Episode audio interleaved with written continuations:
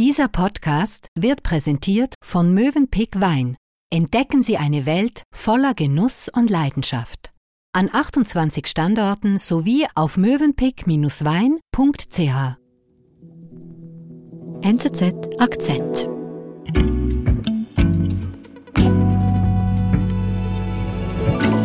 Merit Baumann, wir reden heute über Jane Roe. Wer ist das? Jane Roe ist das Pseudonym für eine junge Frau in Texas, die in den 60er Jahren ungewollt schwanger wird mhm. und eine Abtreibung vornehmen lassen will. Und ihr Fall wird dann ausgefochten juristisch bis zum höchsten Gericht, zum amerikanischen Supreme Court. Und anhand dieses Falls entscheidet der Supreme Court dann 1973 in einem epochalen Urteil, dass die Abtreibung sehr weitgehend liberalisiert wird in den USA. 50 Jahre lang garantierte der Supreme Court Entscheid über Jane Roe allen US-Amerikanerinnen ein Recht auf Abtreibung. Nun, im Jahr 2022, könnte sich das tatsächlich wieder ändern. Du sagst, Jane Roe ist ein Pseudonym. Wie heißt sie denn? Die Frau heißt richtig Norma McCorvey.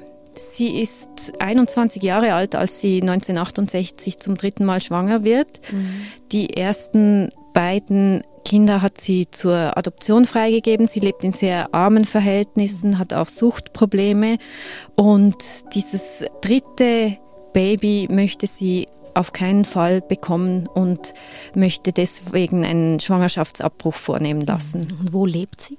Sie lebt in Texas mhm. und in Texas ist das nicht erlaubt. Also in Texas ist zu diesem Zeitpunkt ein Schwangerschaftsabbruch nur zulässig, wenn das Leben der Frau gefährdet ist. Das ist im Falle von Jane Roe oder Norma McCorvey nicht der Fall. Mhm. Und deswegen wird ihr das verweigert. Du sagst jetzt in Texas, also wissen das in den USA generell geregelt, damals in den 70ern? Zu dem Zeitpunkt ist das eine gliedstaatliche Frage. Also es gibt einige Gliedstaaten, die im Zuge der Frauenrechtsbewegung in den 60er Jahren relativ weitgehend die Abtreibungsfrage bereits liberalisiert haben, mhm. wo man Schwangerschaftsabbrüche vornehmen lassen darf, New York zum Beispiel.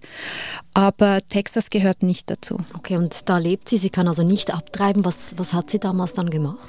Genau, ihr wird dann geraten, auch dieses Kind zur Adoption freizugeben geben und stellt dir Beratung dafür zur Verfügung.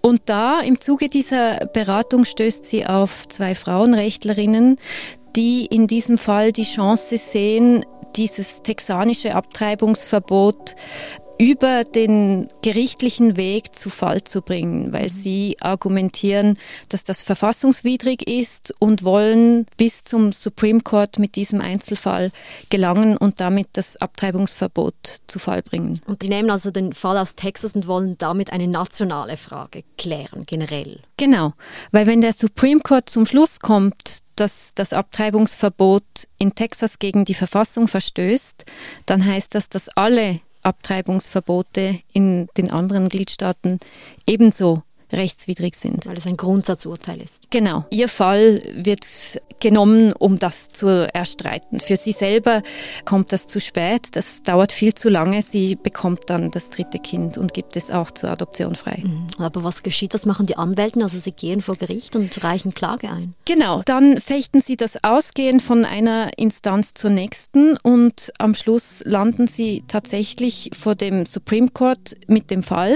Mhm. Und dieser gibt tatsächlich den Klägerinnen Recht und kommt zum Schluss, dass das Abtreibungsverbot in Texas und damit alle Abtreibungsverbote, die in den USA noch gelten, verfassungswidrig sind. Okay, auf, auf, was stützt sich das Gericht? Wie begründet es das? Also dafür muss man wissen, dass die amerikanische Verfassung sehr alt ist, aus dem 18. Jahrhundert und Teile aus dem 19. Jahrhundert mhm. und sehr schwer abänderbar ist. Und das heißt, dass der Supreme Court immer wieder mit seiner Rechtsprechung die Verfassung quasi weiterentwickelt hat. Mhm. Und er beginnt in den 1920er Jahren in den 14. Verfassungszusatz, der ein Freiheitsrecht festhält, beginnt er ein Recht auf Privatsphäre rein zu interpretieren. Und mit diesem Recht auf Privatsphäre argumentiert er dann, dass ein staatlicher Eingriff in die Frage, ob man abtreiben darf oder nicht, dieses Recht auf Privatsphäre verletzt. Mhm. Das heißt also, das Gericht kommt zum Schluss, Abtreibung ist Sache der Frau ganz privat. Genau, Sache der Frau und ihres Arztes. Und wann war dieses Urteil genau? Das war im Jahr 1973. Okay, man kann sagen, ab dem Moment war eigentlich die Abtreibung in den USA national geregelt. Genau, mhm. ab diesem Zeitpunkt waren alle Abtreibungsverbote hinfällig. Und zwar sehr weitgehend hat der Supreme Court das liberalisiert bis zur Lebensfähigkeit des Fötus. So hat er argumentiert. Das mhm. heißt, bis zum Ende des zweiten Trimesters, also in der Regel so 23., 24. Mhm. Woche der Schwangerschaft. Das ist eigentlich noch liberaler, als wir es jetzt in Deutlich Europa liberaler als europäische Regelungen. Und war denn das damals umstritten, dieses Urteil? Nein, das war eigentlich nicht besonders umstritten zu diesem Zeitpunkt. Der Entscheid fiel relativ klar, sieben Richter zu zwei Richtern. Mhm. Und er war damals in den 70er Jahren auch politisch nicht wahnsinnig umstritten. Diese enorme Politisierung, dass die Abtreibungsfrage zum vielleicht wichtigsten Thema des amerikanischen Kulturkampfs geworden ist, die ist erst später entstanden, im Prinzip in den 80er Jahren. Okay, wie hat sich das entwickelt? Die Republikaner hatten die Strategie, die evangelikalen Christen als Wählergruppe an sich zu binden. Und dafür haben sie die Abtreibungsfrage unter anderem genommen und mit immer neuen Vorstößen versucht, auf gliedstaatlicher Ebene, in den konservativen Gliedstaaten, wo die Republikaner dominieren, die Abtreibung wieder einzuschränken, das Abtreibungsrecht. Also es kamen da Gesetze, die wieder Richtung Abtreibungsverbot gehen. Genau, Einschränkungen bis hin zu Verboten, dass die Frist drastisch verkürzt wurde. Und das haben also gleich mehrere konservative Gliedstaaten versucht. Dann. Ja, genau. In den konservativ dominierten Gliedstaaten gab es in den vergangenen Jahrzehnten und besonders in den letzten 20 Jahren hunderte von Gesetzen, die das Abtreibungsrecht einzuschränken versuchten. Aber wie kann denn das sein? Also diese Gesetze, die haben ja dann gar keine Wirkung, weil es im Widerspruch steht zur Verfassung. Ja, ganz genau. Deswegen wurden sie auch von den gliedstaatlichen Gerichten immer gleich blockiert. Und das war aber auch die Taktik dahinter. Republikaner und die konservativen Kräfte haben sich erhofft, dass wie damals beim Entscheid Roe vs. Wade ein Fall angenommen wird und vom Supreme Court neu beurteilt wird und damit dieser umstrittene, ungeliebte Entscheid Roe vs. Wade gekippt wird. Also die Republikaner pokern, dass das oberste Gericht dann irgendwann das Grundsatzurteil kippt. Ja, ganz genau. Und vor allem in den letzten Jahren, als der Supreme Court immer konservativer geworden ist, Donald Trump konnte ja drei neue Richter einsetzen und hat sehr Wert darauf gelegt, dass das Richter sind, die dem Abtreibungsrecht kritisch gegenüberstehen. Und damit wurde die Hoffnung genährt in konservativen Kreisen, dass die Tage von Roe versus Wade, diesem Leiturteil, gezählt sind. Wir sind gleich zurück. Genuss für Gaumen und Ohren. Im Mövenpick Podcast Weinfach wird degustiert, diskutiert und philosophiert. Über Wein und alles, was dazugehört. Genießen Sie einen bunten Mix an Anekdoten, Geschichten und Hintergrundwissen zum Thema Wein, manchmal auch mit einem Augenzwinkern. Alle Episoden finden Sie auf den bekannten Podcast-Plattformen oder auf mövenpick-wein.ch slash Weinfach.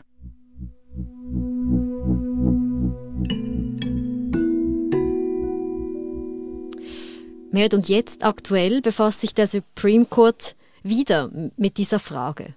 Ja, genau.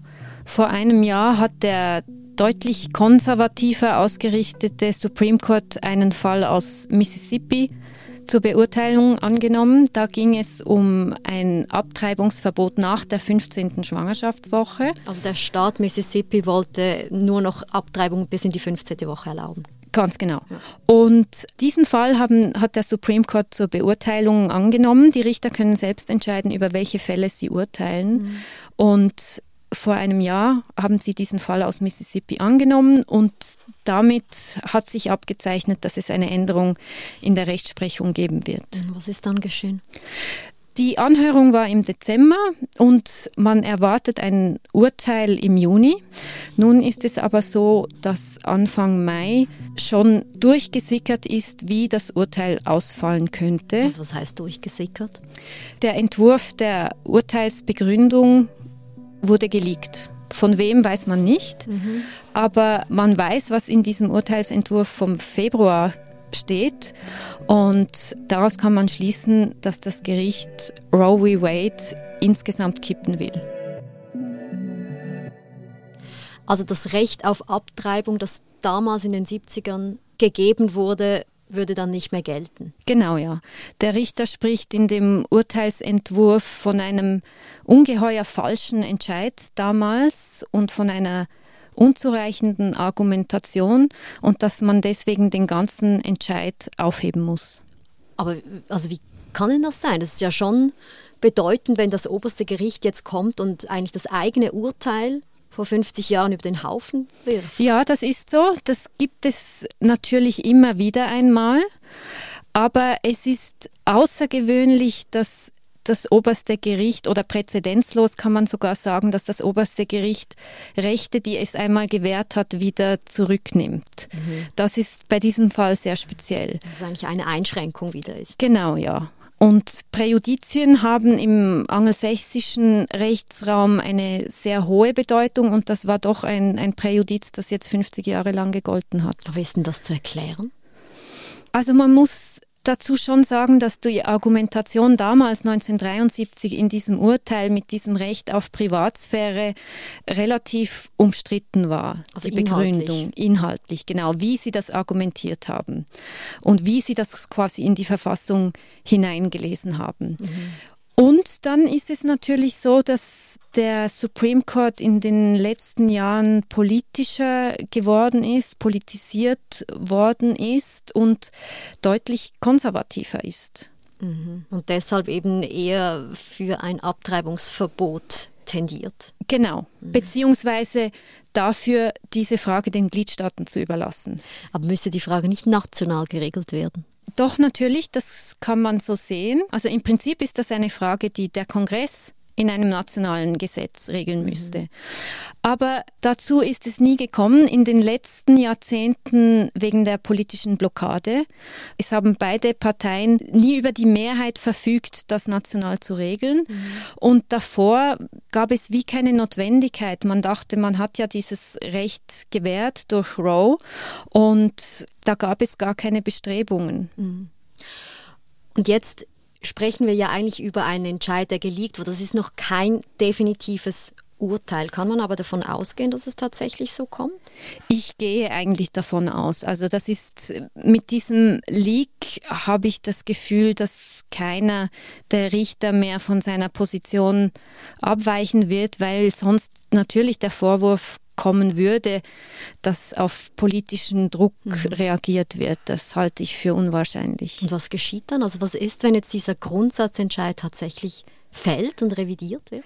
Dann haben wir die Situation, dass es kein nationales Abtreibungsrecht mehr gibt, sondern dass wieder eine gliedstaatliche Frage ist, wie vor 1973. Mhm.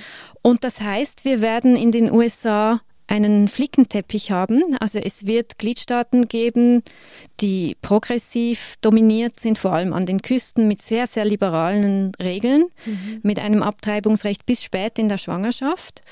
Und dann wird es eine ganze Reihe von Gliedstaaten geben, vor allem im Süden und im mittleren Westen, die faktische Abtreibungsverbote haben werden. Also auch sogar in Fällen von Vergewaltigung oder Inzest, dass es nicht erlaubt ist, eine Abtreibung durchzuführen. Ja, Wahnsinn. Also das heißt, es könnte fast eine, eine Abtreibungs Tourismus drohen? Das gibt es jetzt schon teilweise, weil in gewissen Gliedstaaten es nur noch ganz wenige Kliniken gibt und das wird sich auf jeden Fall verstärken und das heißt natürlich, dass Frauen, die die Möglichkeit haben, die finanziellen Möglichkeiten, werden auf jeden Fall weiterhin Abtreibungen vornehmen lassen können. Und ein Problem ist es vor allem aus, für Frauen aus sozial tieferen Schichten, die sich das eventuell nicht leisten können, eine Reise auf sich zu nehmen, um den Eingriff vor, vornehmen zu lassen. Wenn wir jetzt zurückschauen, das ist wir haben begonnen mit der Geschichte von Jane Roe vor 50 Jahren und jetzt sprechen wir wieder über diese Situation. Das ist eigentlich ein massiver Rückschritt, den ja, also wir hier beobachten. Rechtlich wird die Situation ähnlich sein wie vor 1973, also gerade Texas, von wo der Entscheid ausgegangen mhm. ist, mhm. wird wieder ein faktisches Abtreibungsverbot haben.